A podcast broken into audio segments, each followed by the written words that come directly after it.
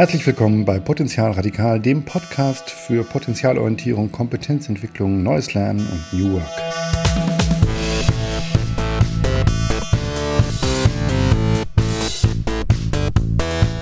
Heute zu Gast ein ganz großer im Bereich der Kompetenzbilanzierung, Kompetenzdiagnostik Kompetenzentwicklung. Der Wissenschaftler, Hochschullehrer und vielfache Buchautor Professor Dr. John Erpenbeck. Wir hatten ein sehr schönes Gespräch über Skype, deswegen ist die Audioqualität ein bisschen schlechter und man hört es manchmal so ein bisschen klappern, weil ich mir ein paar Notizen gemacht habe.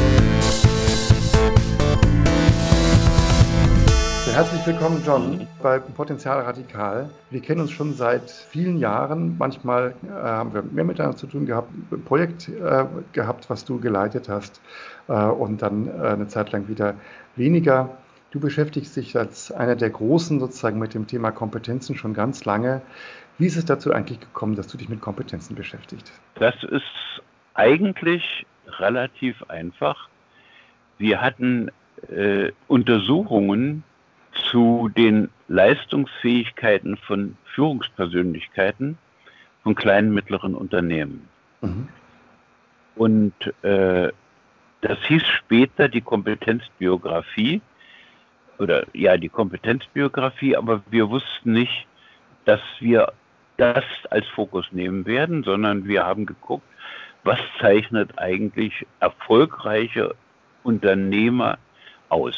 Mhm. Und das war eine der schönsten Arbeiten insofern, äh, du weißt, wie schwer das oft ist, äh, Leute, die schwer arbeiten und in einer Leitungsfunktion sind, dann äh, zu irgendwelchen Interviews oder so etwas zu bekommen. Ja. Das fing aber eben an, dass wir die Leute fragten, wir wissen, ihr Unternehmen ist hoch erfolgreich. Mhm. Und was wir jetzt fragen wollen, ist einfach, wie kommt das? Mhm. Und da waren alle, wir hatten äh, uns äh, 31 Leute ausgesucht und 30 haben zugesagt mhm. äh, für dieses Interview. Und da haben wir eben äh, festgestellt damals, dass äh, sich das alles kulminierte in der Frage der selbstorganisierten Handlungsfähigkeit. Mhm. Äh, wir waren das ist inzwischen etwas gedämpft, aber nicht verschwunden, äh, immer äh, mit dem Irrglauben konfrontiert, dass Leistungsfähigkeit zunächst mal auf dem Wissen beruht, was Leute haben. Und das halte ich auch jetzt noch für einen Irrtum. Das Wissen ist natürlich wichtig, ohne Wissen kann keiner äh, arbeiten und eine Leitungsfunktion haben. Aber das Wissen allein macht es überhaupt nicht, sondern die Fähigkeiten zu leiten mit einem Wissen, mit Erfahrung, äh, sind etwas ganz anderes, nämlich äh, die entsprechende Personalität zu haben, Aktivität zu haben, äh, sozial das durchsetzen zu können und so weiter. Und das kam in diesem, äh, dieser ersten Arbeit die dann übrigens nochmal nach zehn Jahren wieder aufgelegt wurde. Mhm. Was also auch ein Zeichen ist, dass äh, da sozusagen ein solides Fundament gelegt wurde, kam ganz deutlich raus in diesen mhm. Einzelfällen. Und selbstorganisierte Handlungsfähigkeit ist ja ein Teil der Definition von Kompetenzen, äh, die du setzt. Ja? Ich finde immer besonders, gutes, äh, ganz, besonders gute Formulierung, die ich einmal bei dir gelesen habe, ähm, dass Kompetenzen ein sich zuständig erklären sind. Ja? Also ich erkenne sozusagen, äh, dass ich hier ähm, ja, dafür, dafür, dass ich hier Ressourcen dafür mitbringe, dass ich hier ein äh, Problem lösen kann, für das möglicherweise noch kein äh, normiertes Handlungsmuster gibt und dass ich sozusagen hier dann reingehe. Ja? Sozusagen die, der, der Nukleus quasi der, der Kompetenzdefinition, wie du sie verwendest, so wie ich es verstehe. Ja, Jetzt ja wobei diese, diese Definition, diese Idee stammt mhm. von Roth mhm. in 70er Jahren, also ist wirklich sehr alt. Und er hat es tatsächlich immer noch über die äh, Fähigkeiten äh, formuliert, sozusagen sich zuständig zu erklären. Mhm. Aber du hast natürlich auch Kompetenzen, wenn du nicht zuständig bist. Ja, natürlich. Äh, ja.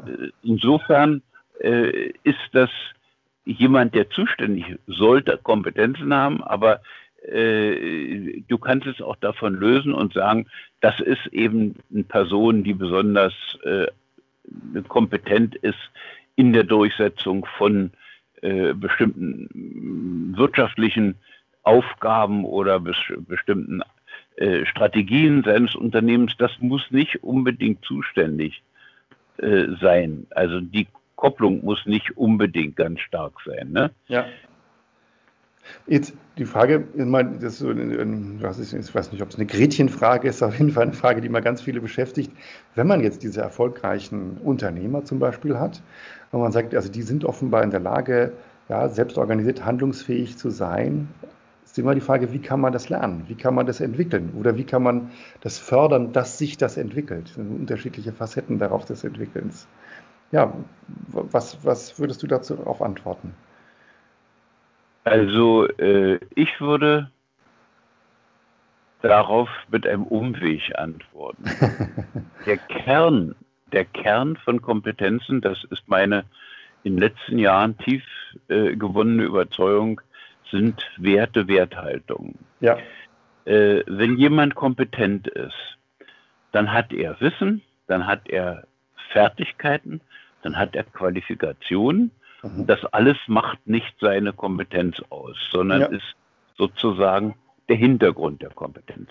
Ja. Die Frage ist, was kommt denn hinzu, was jemand kompetent macht? Mhm. Das kann man sich ganz einfach an jemand, also mein Lieblingsbeispiel ist der Notarzt, der in einer Verkehrssituation äh, nach einem Unfall an die Notfallstelle kommt. Mhm was macht die Kompetenz aus? Die Kompetenz macht nicht aus, dass er so und so viel weiß. Auch die Erfahrungen, die sind nicht wissensgebunden allein, sondern es macht die Kompetenz aus, dass er in dem Moment, wo er hinkommt, die Situation erfasst, bewertet und aus dieser Wertung Schlussfolgerung zieht, wie er handelt. Mhm. Das heißt, Wertungen sind eigentlich der äh, Kern sozusagen von Kompetenzen. Mhm. So, und wenn man das akzeptiert, dann würde die Frage, die du gestellt hast, ein bisschen mhm. transformiert werden, mhm. nämlich wo gewinnen Leute Wertung, Haltung. Und das ist äh, meine und äh, auch unser, wenn nicht unsere drei, wir haben ja drei Bücher zu Kompetenten, zu Werten geschrieben, mhm. Äh, äh, der, die Essenz ist, äh, das Wichtigste sind, ist die Praxis, das unmittelbare Handeln. Ja. Das, äh, in, Im Handeln, im Unternehmen, im äh, kreativen Handeln, aber auch manchmal im ganz persönlichen Handeln, auch im Handeln im Verein oder in der freiwilligen Feuerwehr, mhm. gewinnen Leute äh, diese Fähigkeiten in eine Situation hineinzugehen und selbst organisiert und kreativ zu entscheiden und zu handeln. Mhm. Äh, also die Praxis. Unternehmenspraxis und andere Praxis. Das zweite ist Coaching und Mentoring, mhm. was oft unterschätzt wird. Und zwar deshalb unterschätzt wird, weil Leute Coaching, Mentoring als eine Art Lehrveranstaltung sehen. Der Coach übermittelt dem Coachee äh, Informationen. Das ist so, aber das ist nicht das Wesentliche. Das Wesentliche ist, dass er Haltung, dass er Herangehensweisen dem mhm. Coachie vermittelt, äh, meistens sogar nicht mal mit viel Wissen zusätzlich, mhm. aber mit viel Erfahrung. Mhm. Und Erfahrungen sind eben Erfahrungen, wie verhalte ich mich in bestimmten offenen Situationen, mhm. die gerade nicht über Wissen zu lösen sind.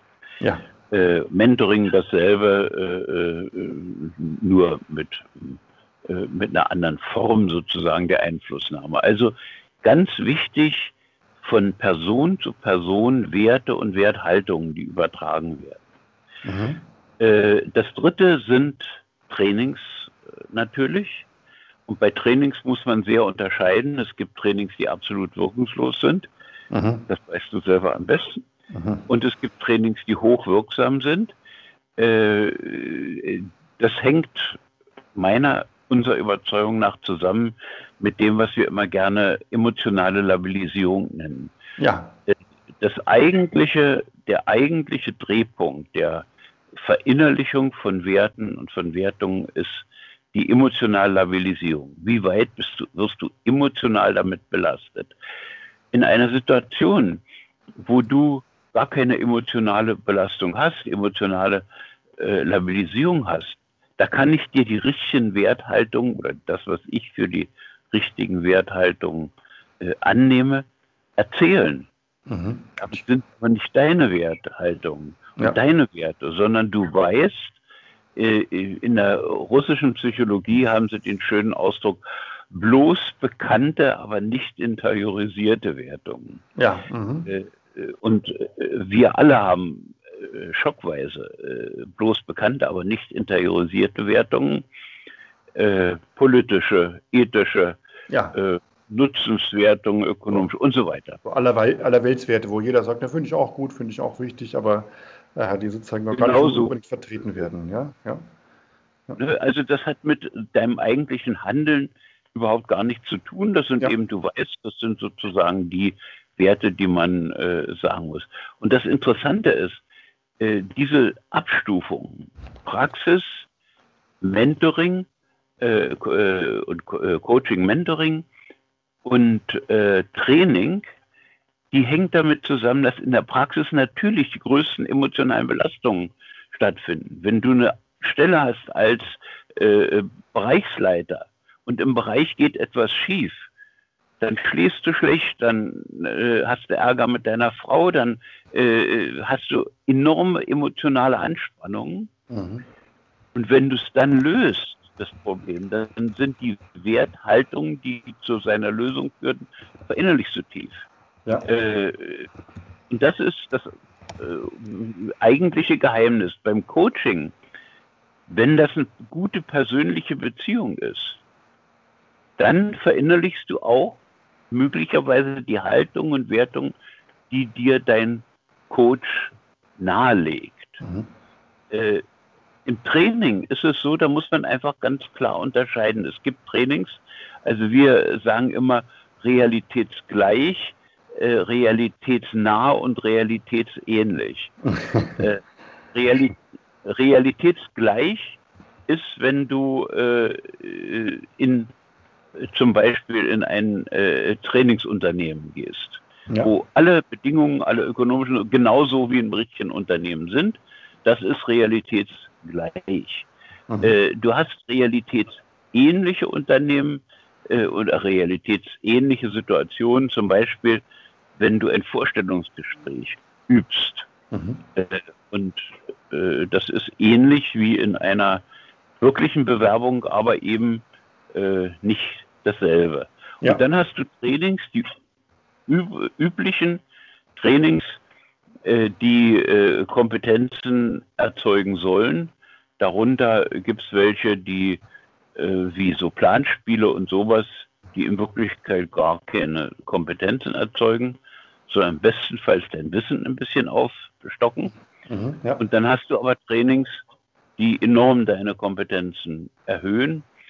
Mein Lieblingstraining ist äh, der Seitenwechsel, wenn der Vorstandsvorsitzende in die Suppenküche geht und vier Wochen in der Suppenküche arbeitet. Ja. Äh, weil er einfach einen solchen Zuwachs an sozialer Kompetenz, an personaler Kompetenz, auch an Aktivitätskompetenz hat, äh, dass die Leute, die das machen, gibt, kann man wunderschön im Netz nachlesen, die sagen, ich habe in diesen vier Wochen mehr gelernt als in meinem ganzen Studium.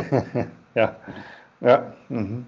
Jetzt haben wir mal, mh, ich benutze häufig oder man benutzt häufig den Begriff Kompetenzorientierung oder wir orientieren uns an Kompetenzen.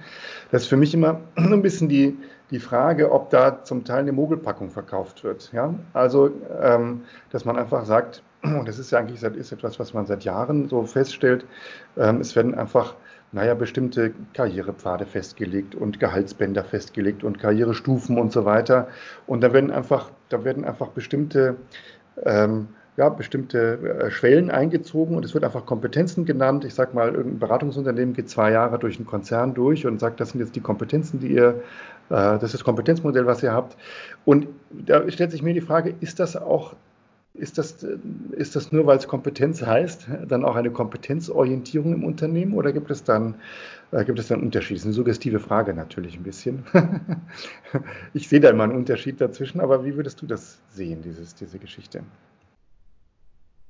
Äh, da kann ich dir mit einem hübschen äh, Beispiel, was ich auch in diesem Jahr äh, publiziert habe, da geht es um die Hochschulen der Zukunft. Ja. Und die Hochschulen der Zukunft sollen natürlich kompetenzorientiert sein. Ja.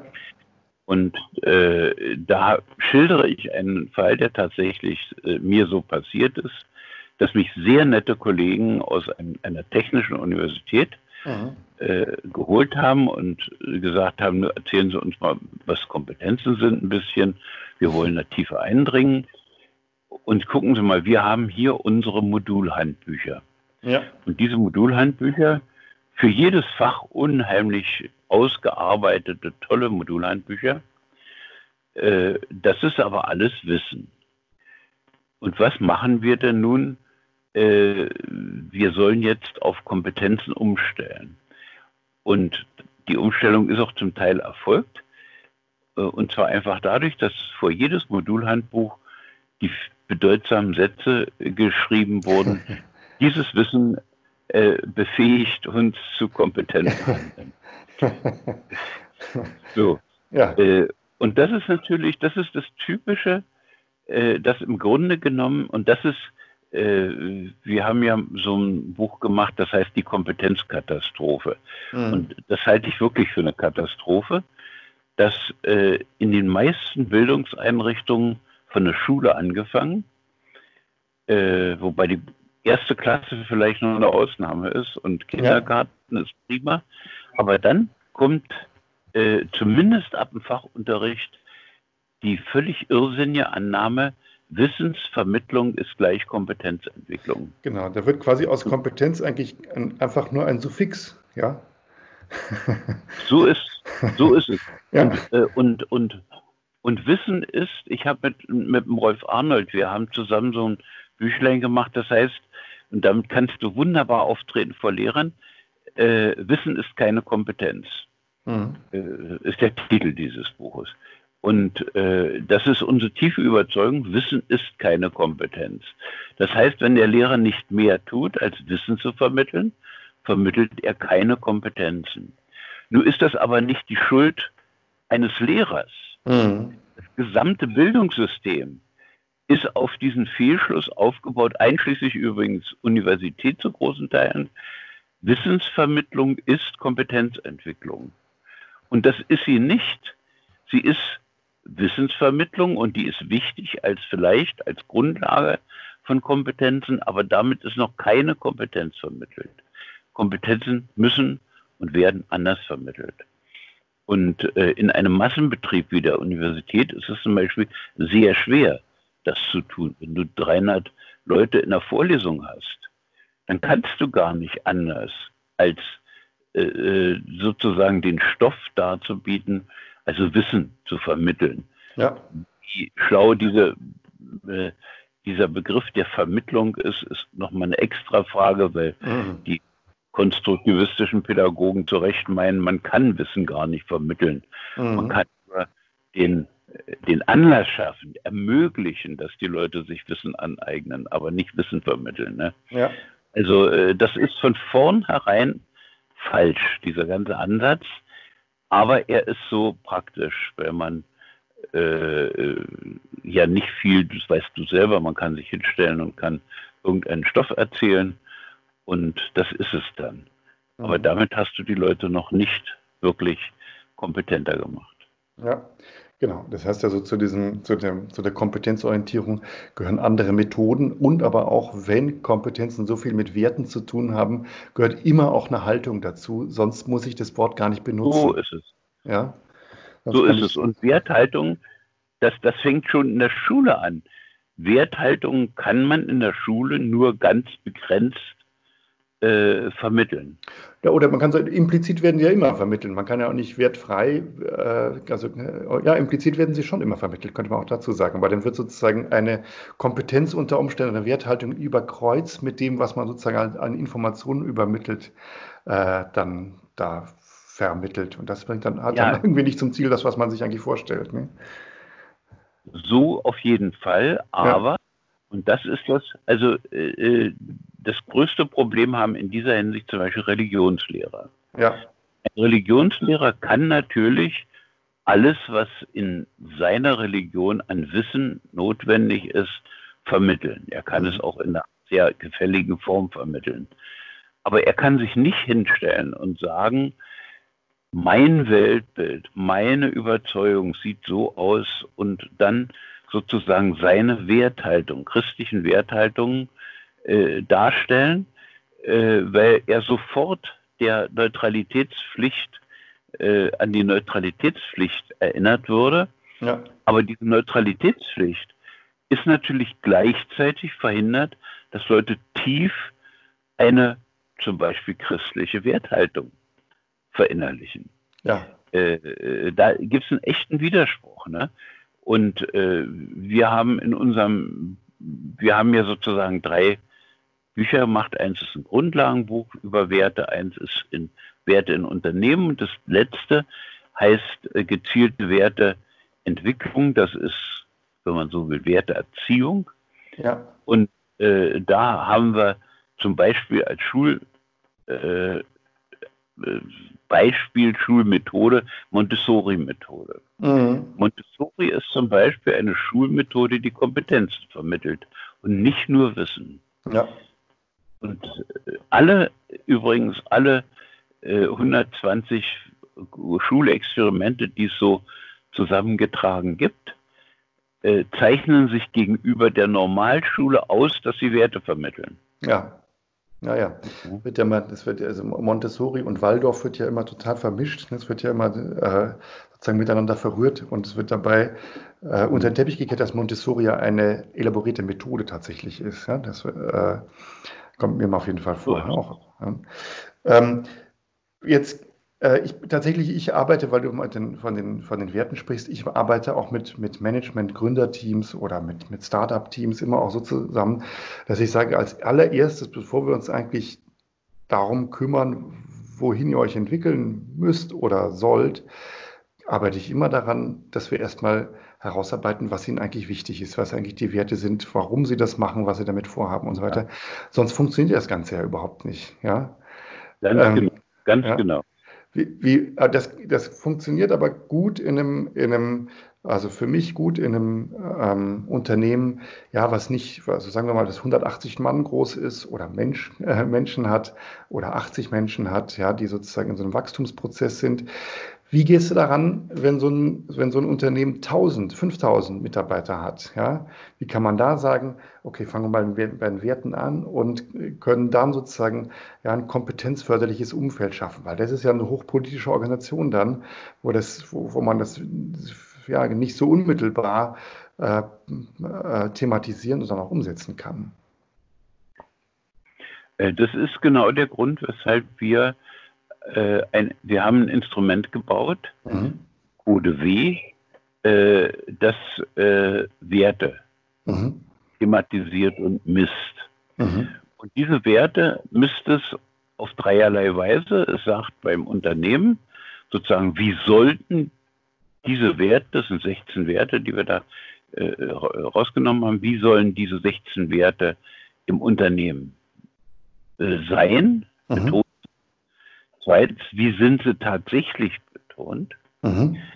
Und äh, was müsste man tun, um diese Werte auch tatsächlich zu realisieren? Mhm. Äh, und äh, damit habe ich erst einmal einen Einstieg auch beim großen Unternehmen mhm. in die Diskussion Unternehmenskultur, Unternehmenswerte und so weiter. Mhm. Wenn ich das unterbrechen will, dann muss ich genau wie du sagst, kleine Bereiche nehmen. Man kann nicht über Werte sozusagen mit allen und jedem diskutieren. Ja. Äh, das geht gar nicht. Und äh, vor allen Dingen ist es so, und das ist unsere äh, ja, wichtige, für uns selber wichtige Erkenntnis. Mhm. Man kann nicht das, was man bei Kompetenzen macht, unten anfangen bei den Mitarbeitern, die Kompetenzen messen und sagen, diese Kompetenzen setzen sich zusammen zu diesem Team und zu diesem Unternehmen, mhm. sondern man muss oben anfangen. Mhm. Man muss die Werteanalyse im Gesamtunternehmen anfangen mhm. und von da aus runtergehen und sagen, wie realisiert sich das in Teams meinetwegen, wie realisiert sich das ja. bei einzelnen Personen. Und dann kann man überlegen, wie man mit einzelnen Personen spricht, umgeht, trainiert, mhm. äh, die diese Werte interiorisieren sollen. Also mhm. Sagen sollen, ich bin Siemensianer und damit stolz sind, zum ja. Beispiel. Mhm, genau, was sozusagen das, was sozusagen das, den gemeinsamen Mantel ausmacht und was die Mikrokultur in der Abteilung sowieso dann ausmacht. Ne? So ist ja. es. Das ja. war mhm. früher immer so. Mhm. Bei Siemens ein äh, klassisches Beispiel, ja. äh, wo der Siemensianer eben sich als Teil der Unternehmenskultur gefühlt ja. hat. Und das ist eine Wertentscheidung. Das ist ja. nicht eine Frage, weil Siemens so tolle Produkte herstellt. Ja. So, und, und äh, das ist etwas, was man also im Idealfall wieder erreichen kann und sollte. Ja. Aber wenn man es nicht kann, und das ist bei der heutigen Geschwindigkeit der Unternehmensbewegung und Unternehmensumwandlung natürlich sehr, sehr schwierig, sollte man wenigstens so eine allgemeine und möglichst akzeptierte, von den Mitarbeitern auch akzeptierte äh, Grundwerte herausarbeiten, die den Leuten dann auch tatsächlich äh, es leicht fallen, äh, interiorisiert zu werden. Ne? Ja. Der Begriff Simensianer, den finde ich ja schön. Mir gefällt auch immer der Begriff der Osramit. Das sind ja auch welche. Das ist ja auch ein Volk. Die Osramiten von Osram, die Mitarbeiter. Auf jeden Fall hießen die früher Osramiten. was, klingt nach Eremit irgendwie schon so ein bisschen, ja. Äh, klingt, nach, klingt sehr verschworen irgendwie, ja. Du hast bei großen Unternehmen durchaus dieses Gefühl der Zugehörigkeit gehabt, was natürlich auch eine materielle Frage war ja. Denn Siemens arbeitet einfach besser verdient und hat vielleicht sogar noch ein Häuschen gekriegt, wenn er äh, äh, in der Führungsposition war. Aber äh, es ist einfach die ganze Kultur steht dahinter, zu, hinter diesem Ich bin Siemensianer. Ja. Und äh, diese Kultur ist ganz wichtig natürlich dann für die Kompetenzen der Leute, äh, denn sie prägt dann die Kompetenzen der Leute. Ne? Jetzt noch kurz eine erkenntnistheoretische Frage oder erkenntnistheoretischer Ausflug. Ähm, du hast ja gesagt, es gibt 16 Kompetenzen, die er dann abfragt, sozusagen top-down, ist auch im Kompetenzkatalog, ja. den ihr entwickelt habt, sind 64 Kompetenzen. Auf der anderen Seite ähm, kann man auch sagen, na gut, Kompetenzen müssen auch immer in gewisser Weise und wie auch Werte individuell erarbeitet, entwickelt werden. Also sozusagen, äh, man kann auch einen sehr konstruktivistischen Ansatz von Kompetenzen äh, verfolgen. Ja? Und diese beiden Verständnisse können ja in der Organisation, auch gerade wenn man Personen individuell begleitet und jemand für sich herausfindet, was er besonders gut kann, ja, oder was ihm besonders wichtig ist. Und dieses Schlagwort äh, der Kompetenz oder des Wertes kommt möglicherweise nicht im Katalog vor. Ja? Was macht man dann? Äh, also erstens mal äh, glaube ich, und das, äh, das ist ein Denken, was hineingetragen wird in solche Messungen auch durch die vielen Tests. Mhm. Tests, äh, jeder Psychologe, wie du weißt, mhm. äh, wird äh, getrimmt auf Objektivität, Reliabilität, Validität, ja. dass ein Test dem gehorchen muss. Äh, äh, diese Grundlagen von Tests sind aber in Wirklichkeit nur exakt gültig bei Tests, die mit Eigenschaften arbeiten, die Eigenschaften postulieren und diese Eigenschaften möglichst so weit isolieren können, dass sie sich nicht gegenseitig massiv beeinflussen. Ja, genau. Und äh, so. Äh, und das ist bei Kompetenzen eh nie der Fall. Genau. Ja. Man kann also Kompetenzen nicht mit, meiner Ansicht nach, nicht mit dieser Art von äh, Tests messen. Man kann das versuchen. Ja. Man kann das versuchen.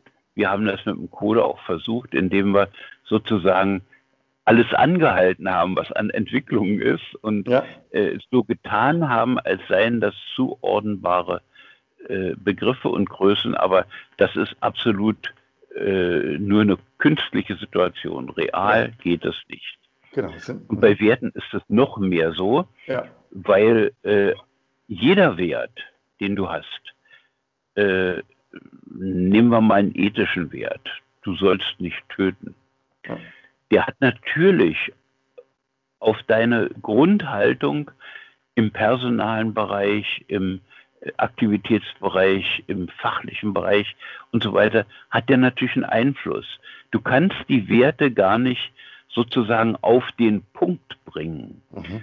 Und deshalb äh, haben wir schon bei Kompetenzen immer so ein Verfahren angewendet. Wir haben eine Liste von die berühmten 64 mhm. im Atlas Kompetenzen. Diese Kompetenzen sind unterlegt durch äh, kurze Bemerkungen, was damit gemeint sein könnte. Mhm. Und wenn dieser äh, Kompetenzatlas, wie wir nennen, dann angewendet wird in einem Unternehmen, dann wird über ein äh, sozusagen ins, äh, methodisch ausgearbeitetes Verfahren werden erst die Kompetenzen herausgesucht, die das Unternehmen glaubt, die sind für uns besonders wichtig. Ja. Und dann werden diese Kompetenzen unternehmensspezifisch äh, formuliert. Ja. Sodass, äh, ne, sodass es also nicht so allgemein Begriffe ja. äh, äh Respekt heißt in unserem Unternehmen äh, irgendwas Allgemeines, sondern wird tatsächlich gesagt, Respekt heißt bei uns, bei dieser Führungsstruktur, dass Leute loyal dazu stehen, ja. dass sie auch Leuten, die unter ihnen stehen, auf eine bestimmte Weise und so weiter begegnen. Ja. Das muss ausgearbeitet werden. Das muss bei Werten und das muss bei Kompetenzen individuell, also auf dem Begriff individualisiert ausgearbeitet werden. Ja. Sonst ist das äh, alles ein Brei, der zwar mit allgemeinen Begriffen arbeitet, ja. Respekt sagt jeder erstmal, ja, wichtig, ne? Ja, ja, aber genau. äh, was das dann wirklich in einer konkreten Situation, in einem konkreten Unternehmen oder auch in einer konkreten Familie übrigens heißt, ja. das muss, und das sieht jeder anders und muss ausgearbeitet werden, was verstehen wir eigentlich darunter? Ja. Ne?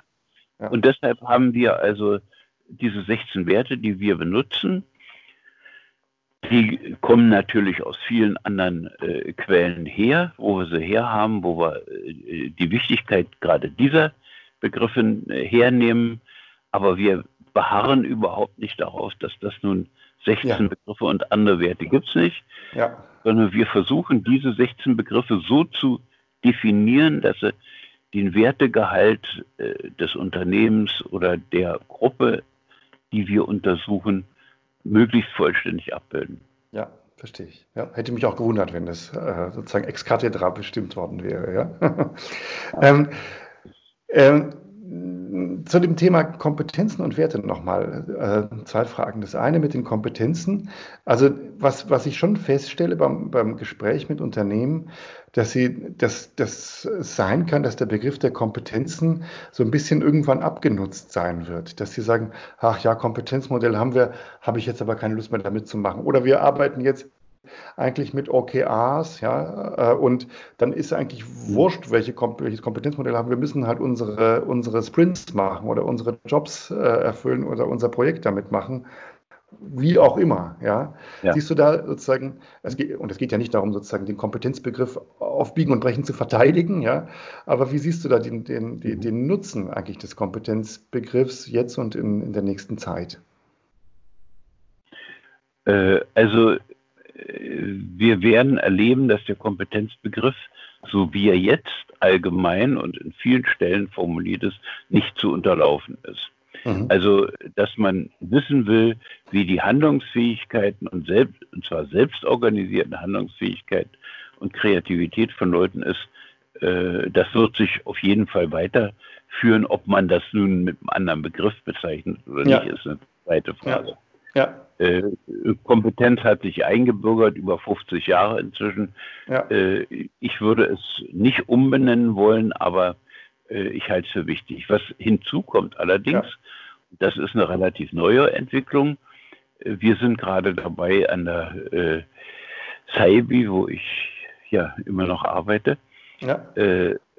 Ein, ein Buch zu machen, was Performance Kompetenz Leadership heißt mhm. und was eben äh, äh, diese Betonung der Performance, die in letzter Zeit auch von mhm. äh, vielen äh, Beratungsfirmen, ja. äh, Leute zum Beispiel oder äh, von McKinsey oder so, äh, sehr stark be betont wird.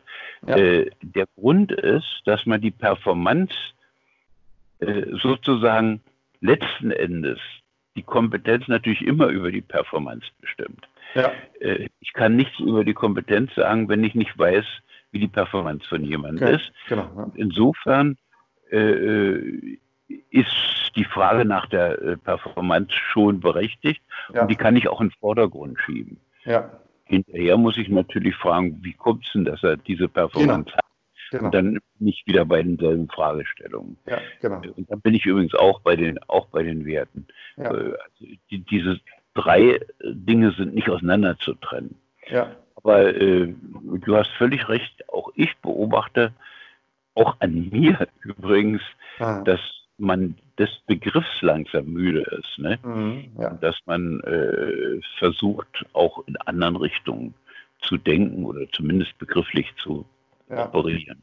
Ja, genau. Also ich glaube, also das, das, das, das, das, das darunterliegende ist, äh, das, das kann gar nicht an Relevanz äh, verlieren aus meiner Sicht. Ja, auf jeden Fall wäre das sehr dumm, das an Relevanz verlieren zu lassen. Aber es gibt sozusagen ja durch diesen ähm, ich würde jetzt mal nicht sagen Missbrauch, aber durch eine gewisse Abnutzung und diese gewisse ja, Kompetenz als Suffix-Handhabung, ja, äh, kann es, ja. kann zu gewissen Abnutzungserscheinen kommen, äh, was, wo man sozusagen gucken muss, wie man das darunterliegende quasi nachhaltig heben kann und eben nicht einfach so vermischt. Es, natürlich ist die Performance sehr wichtig, aber es ist nicht ausschließlich entscheidend, was hinten rauskommt, sondern wie das wie das geschieht. Natürlich. Äh, das ist, das ist schon, Natürlich. das ist schon äh, eine ganz wesentliche Geschichte. Ja, ähm, ja das, ist, ist auch, es ist auch äh, sozusagen das Verhältnis. jemand, der Performance hat, die man nachweisen kann, hat immer eine Kompetenz. Aber nicht jeder, der eine Kompetenz hat, muss die Kompetenz in Performance umsetzen. Richtig. Und, ist, äh. und, nicht jeder, der auf eine bestimmte Weise äh, performant ist oder ein bestimmtes Ergebnis liefert, bringt dafür dieselbe identische Kompetenz ein. Und das, ist, fällt, dann, das fällt dann ganz vielen ganz schwer, das zu verstehen, ja? dass das nicht identisch ist miteinander. Ja? Ja. Äh, das, ist, das ist übrigens an Beispielen, ist es sofort klar. Wenn äh, an einem Beispiel, äh, wo äh, jemand einen, sagen wir mal, einen wunderbaren Laden, Einrichtung neu ja. macht, mhm. der kann das machen, weil er ästhetische Vorstellungen hat, die er realisieren will, also Genusswerte hat. Er ja. kann es machen, weil er sich davon Nutzen verspricht beim Verkauf. Er kann es machen, weil er so einen Laden für fürs Gemeinwohl wichtig hält, also ethische Gedanken. Und er kann es letzten Endes natürlich äh, unter äh, sozialen Gesichtspunkten an dieser Stelle muss sozial, äh, auch weltanschaulich sogar, soziale Gesichtspunkte hier muss ein Laden hin, damit die arbeitenden Menschen da äh, einkaufen können. Ja. Alles das kann einen antreiben, um die Performance zu bringen, die da notwendig ist, um diesen Laden wirklich aufzubauen. Ja, genau. Ja, ja ja, unterschiedliche Treiber sozusagen dahinter, ja. Ähm, ja, natürlich, ganz unterschiedliche Kompetenzen auch. Ne? Ja. Mhm. Bei, beim Thema Werte jetzt noch, ähm, du hast, äh, das kommt ja immer wieder rein, ähm, da erlebe ich immer, ähm, dass natürlich, wenn man direkt nach den Werten fragt, dann kann entweder das, äh, das vorkommen, was wir vorhin gesagt haben, diese Allerweltswerte kommen dann, ja, Friede, Freude, Eierkuchen, ja. Gesundheit, Gerechtigkeit und so weiter, Gendergerechtigkeit. Aber wenn man dann nachfragt, wie sich jemand dann tatsächlich darum kümmert, dann sieht es möglicherweise trüber aus, ja. Ähm, und mhm. Äh, das ist die eine Reaktion, dass man sozusagen mit Allerweltswerten kommt. Das andere ist, dass die Leute sagen, oh, oh puh, also das ist aber jetzt das ist aber jetzt eine Frage, ja, und dann sozusagen ganz also zurückschrecken, als wäre das, als wäre das, äh, also als wären das unglaubliche Untiefen, in die sie sich begeben müssten, um ihre Werte herauszufinden. Wie, wie kann man damit umgehen, ähm, dass, Leute, äh, dass Leute darüber sprechen, lernen oder formulieren können, was ihnen wichtig ist, was, was Werthaltungen sind? Ja? Äh, man muss es tatsächlich runterbrechen, soweit wie es geht, auf Dinge, wo jemand wirklich entscheiden kann. Also äh, auf Beispiele, auf äh, einzelne Sequenzen, die er beurteilen kann und so, niemals nach dem Gesamtwert fragen. Ja. Wertrespekt ist ganz hoch wichtig, aber den an sich zu fragen, ist das eine Person, die hohen Respekt aufbringt oder nicht, ist so gut wie überflüssig. Ja. Äh, nicht? Also du musst schon dann genau sagen, Respekt wem gegenüber, wann, unter welchen Bedingungen und so weiter. Du musst es konkretisieren und ja. so auch abfragen. Ne? Und auch, und auch verknappen, denke ich immer. Ja? Weil wenn man jetzt, also wenn man jetzt erstmal die großen Begriffe sagen ja. würde und dann sozusagen äh, sagen würde, du kannst dir beliebig viele aussuchen, äh, dann kann man sagen, also Respekt, Gerechtigkeit, Gesundheit, Friede äh, so und, und, äh, Selbstentfaltung und so weiter. Wer würde denn zu einem einzelnen Begriff davon Nein sagen? Das ist mir nicht wichtig. Das gibt's, kann ich mir gar nicht vorstellen. Ja? So ist, ganz genau so ist es. Ganz ja. genau so ist es. Und äh, es ist aber so, wenn du mal guckst, und das sind für uns die äh, wirklich einer der wichtigsten Bezugspunkte, die Shell-Jugendstudien. Mhm, ja. Da sind immer, wird immer nach den Werten von Jugendlichen gefragt. Ja. Und das haben äh, Leute ausgearbeitet, die, die in diesem Werte-Business schon sehr lange sind, Klages und ja. äh, Gensige, nämlich. Und die haben immer einen Satz von Werten, dieser Satz von Werten ist gekleidet in jeweils eine Frage. Ja. Also akzeptieren Sie auch andere Religionen.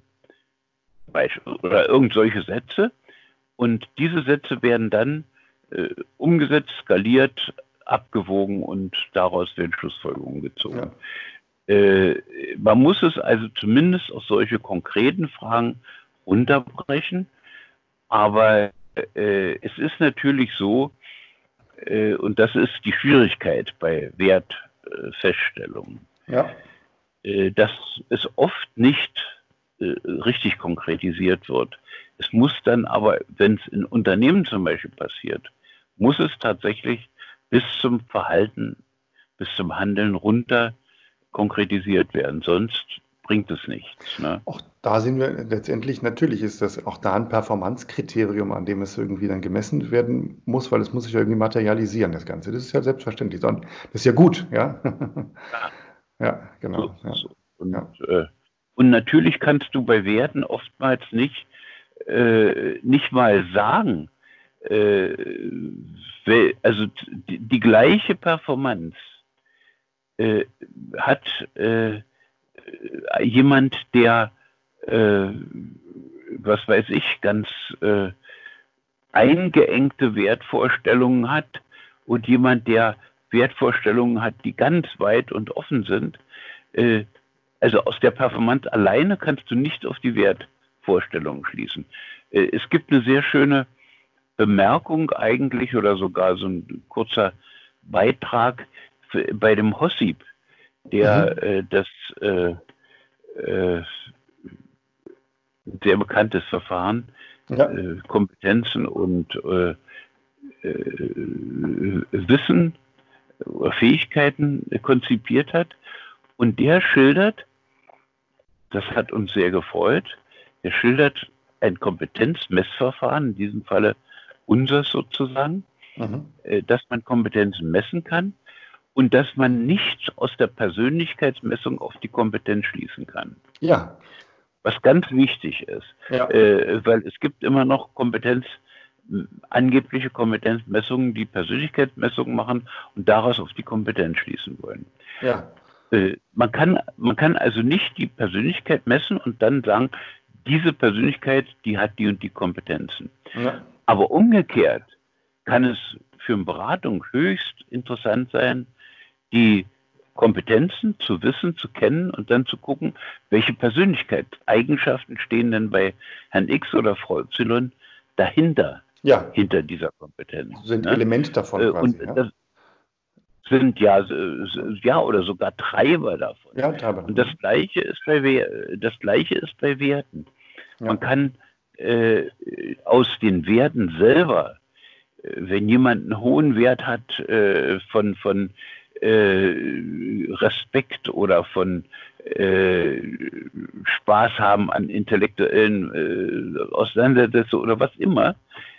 Solche Werte, da kann man nicht folgern daraus, welche Kompetenzen und welche die haben und welche Performanzen. Ja. Aber umgekehrt kann ich natürlich, wenn ich jetzt jemand habe, äh, bei dem ich weiß, der hat die und die Kompetenz, kann ich fragen, welche Werte treiben den denn an? Ja. Das ist oft sehr erfolgreich und wenn es zum Beispiel äh, problematische Werthaltungen sind, kann das sogar also bis zu einer Änderung dieses Antriebsverhaltens führen. Ja. Ne? ja. Sache jetzt noch mal kurz vielleicht auch zum Abschluss. Ähm, diese ganzen diese ganzen, oder das ist wieder eine suggestive oder eine Antwort von mir sozusagen da dabei, diese ganzen Diskussionen um Kompetenzen äh, und ähm, ja, sozusagen die, die, die Haltungen von äh, Menschen zu eruieren, um sie dann in ihren Entwicklungen zu fördern, wird jetzt in den letzten Wochen, habe ich gemerkt, äh, so ein bisschen ähm, ja, äh, in, oder wird in, in, die Richtung New Work, äh, in, in den Schlagwort New Work so ein bisschen geschoben. Und jetzt wird gesagt, naja, mit Corona, ähm, da ist eigentlich dann erstmal diese ganze New Work-Geschichte ist jetzt irgendwie so eine Luxus, Luxusangelegenheit. Jetzt geht es um anderes. Ja? Jetzt kommt der suggestive Part von mir dazu. Ich würde ja sagen, naja, also eigentlich eine Kompetenzorientierung, jetzt sozusagen selbstorganisiert handlungsfähig zu sein in einer ganz zukunftsoffenen, unklaren Situation ist eigentlich so wichtig wie nie zuvor, also noch wesentlich wichtiger. Ich sehe dich schon nicken, ja. Äh, äh, wie sie, aber ja. trotzdem, was, was, wie, was sagst du dazu? Äh, ich glaube, man muss es unterscheiden. Es gibt äh, natürlich einen Teil, einen beträchtlichen Teil von Unternehmen, äh, von Industrie, der froh ist, wenn er erstmal so weitermachen kann, ohne Innovationen und ohne äh, tolle Ideen äh, und überleben kann damit. Ja. Äh, das ist die eine Sache. Auf längere Sicht kann keiner überleben ohne Innovationen und ohne neue Ideen. Ja. Äh, und da ist natürlich, äh, und je mehr zum Beispiel Prozesse und, und äh, Abläufe digitalisiert werden, umso mehr ist natürlich entscheidend, dass die Leute selbst organisiert und kreativ äh, handeln können. Ja. Und insofern sind, werden die Kompetenzen und Werthaltungen in Zukunft wichtiger noch, als äh, sie heute scheinen. Aber für den Übergang ist es natürlich so, dass es eine große Gruppe gibt, die sich sagt, lassen wir jetzt erstmal dieses ganze Gerede von Kompetenzen, von Werten und sowas weg. Hauptsache, wir kommen erstmal durch. Ja. Und das ist vollkommen verständlich und berechtigt. Ja. Jetzt haben wir schon in die Zukunft geguckt. Was machst du in der nächsten Zeit? Was hast du in der nächsten Zeit vor? Was steht bei dir an? Äh, ich habe in der nächsten Zeit, also äh, wir haben in diesem Jahr zwei Bücher, äh, die kommen. Das eine ist über Wertemessung. Das kommt als Essential bei Springer. Mhm. Und dann haben wir eins gemacht, da bin ich sehr gespannt und ich denke auch ein Teil der zukünftigen Diskussionen werden sich darum drehen. Das heißt die Wertegesellschaft. Mhm ist ein äh, und ist ein, äh, man, du kannst es schon nachschauen bei Amazon, das ist schon angekündigt. Mhm. Äh, der, die Grundidee ist die, leben wir in einer Wissensgesellschaft, äh, in der es auch natürlich Werte gibt, das ist klar, aber die Wissensgesellschaft ist eigentlich das Dominierende unserer Gesellschaft. Mhm. Oder leben wir in einer Wertegesellschaft, die, wenn es ihr passt, auch ein paar, äh, auch das Wissen assimiliert, aber wenn es ihr nicht passt, das Wissen sozusagen raushebelt und äh, manchmal eine Haltung verbreitet und eine Haltung durchsetzt, die höchst fragwürdig ist. Mhm. Äh, das hat sich ja äh, besonders äh, in letzten, e, eben im Zusammenhang mit Corona äh, gezeigt, dass die, die diese ganzen Spinner, die da aufgetreten sind, das sind im Grunde genommen äh, und äh, so Theorien, Verschwörungstheorien gemacht haben. Mhm. Mhm. genommen Werthaltung. Das sind keine Wissenshaltungen. Die nehmen ja. immer Bezug auf irgendwelches Wissen. Das ja. sind Werthaltungen. Ne? Und äh, insofern spielen natürlich solche Wertauseinandersetzungen in der Gesellschaft eine immer größere Rolle, nicht etwa eine geringere Rolle. Ja. Und äh, das ist so ein bisschen auch äh, polemisch gegen die Idee, mit der wir alle aufgewachsen sind, letzten Endes der äh, Aufklärungsgesellschaft, der Aufklärung, dass also alle diese Glaubens- und äh, verrückten Geschichten so über Bord geworfen werden und wir immer mehr wissen und immer vernünftiger handeln. Wir mhm. handeln nicht immer vernünftiger, sondern die Gesellschaft handelt zum Teil grob unvernünftig und erzeugt aber, um so handeln zu können, synchronisiert die Leute in dieser Haltung, in dieser Werthaltung äh, und setzt diese Werthaltung dann durch. Ja. Und äh, das ist ein bedenkenswertes, nicht immer schönes, aber bedenkenswertes Phänomen. Ja. Und das interessiert uns da, ne? besonders ja. natürlich. Ja. Mich auch. Mit wem schreibst du das Buch zusammen? Äh, mit Sauter. Wir haben da so eine Arbeitsgemeinschaft, die nun schon zehn Jahre hält oder ja. 20. Äh, ja. Danke. Ich werde es gleich vorbestellen. Vielen Dank für das Gespräch, John. Und ähm, ja, ich freue mich, wenn wir weiter voneinander hören. Ja, wunderbar. Ich danke dir auch.